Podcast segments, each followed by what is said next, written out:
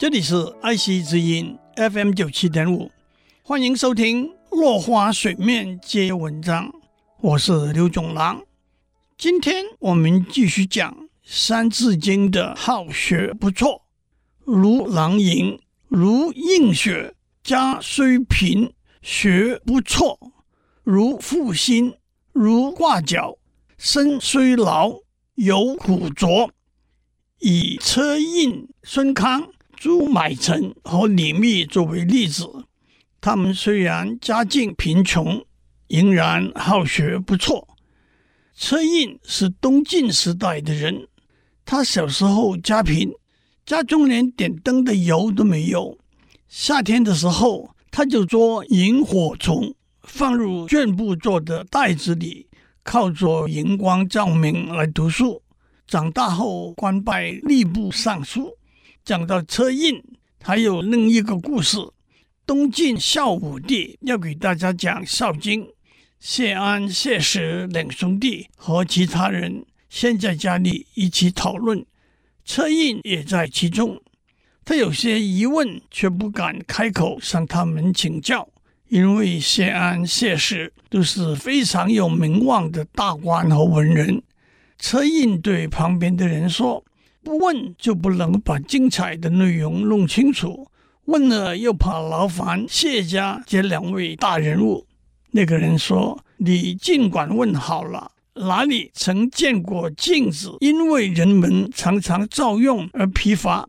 清澈的流水在乎和风的吹拂呢？”这就是“明镜不疲于旅照”这句话的出处。我们做学生的。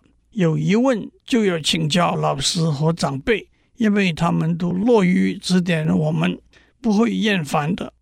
当然，我们也要记得孔子说的“不耻下问”。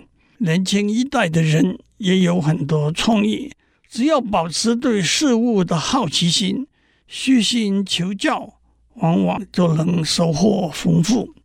孙康是晋朝人，他年轻的时候也因为家里穷。没有钱买油点灯，冬天晚上下雪之后，映着雪光来读书。后来官至御史大夫。朱买臣是汉武帝时候的政治人物，他年轻的时候靠砍柴来维持生计，即使背着柴薪在路上走的时候，还是一面读书。他的妻子觉得他没有前途，就离开他改嫁了。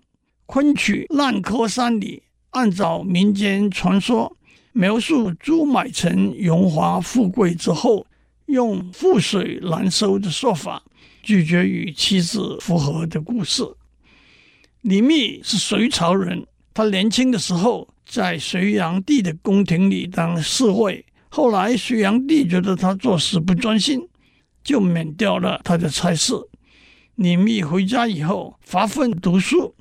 有一天骑着牛出门，宰相杨素看到他在牛角上挂着汉书，看到他如此把握时间读书，就提拔了他。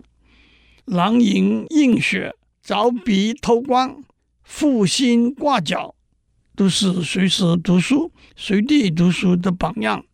欧阳修有比较风趣的说法，他的《归田录》里头说。平生所作文章，多在山上、蓝马上、枕上、册上也。同时代的钱维演也说，生平为好读书，坐则读经史，卧则读小说，上册则阅小词。意思就是生平只喜欢读书，坐着的时候读经史，躺着的时候读小说。上厕所的时候读短小的诗词。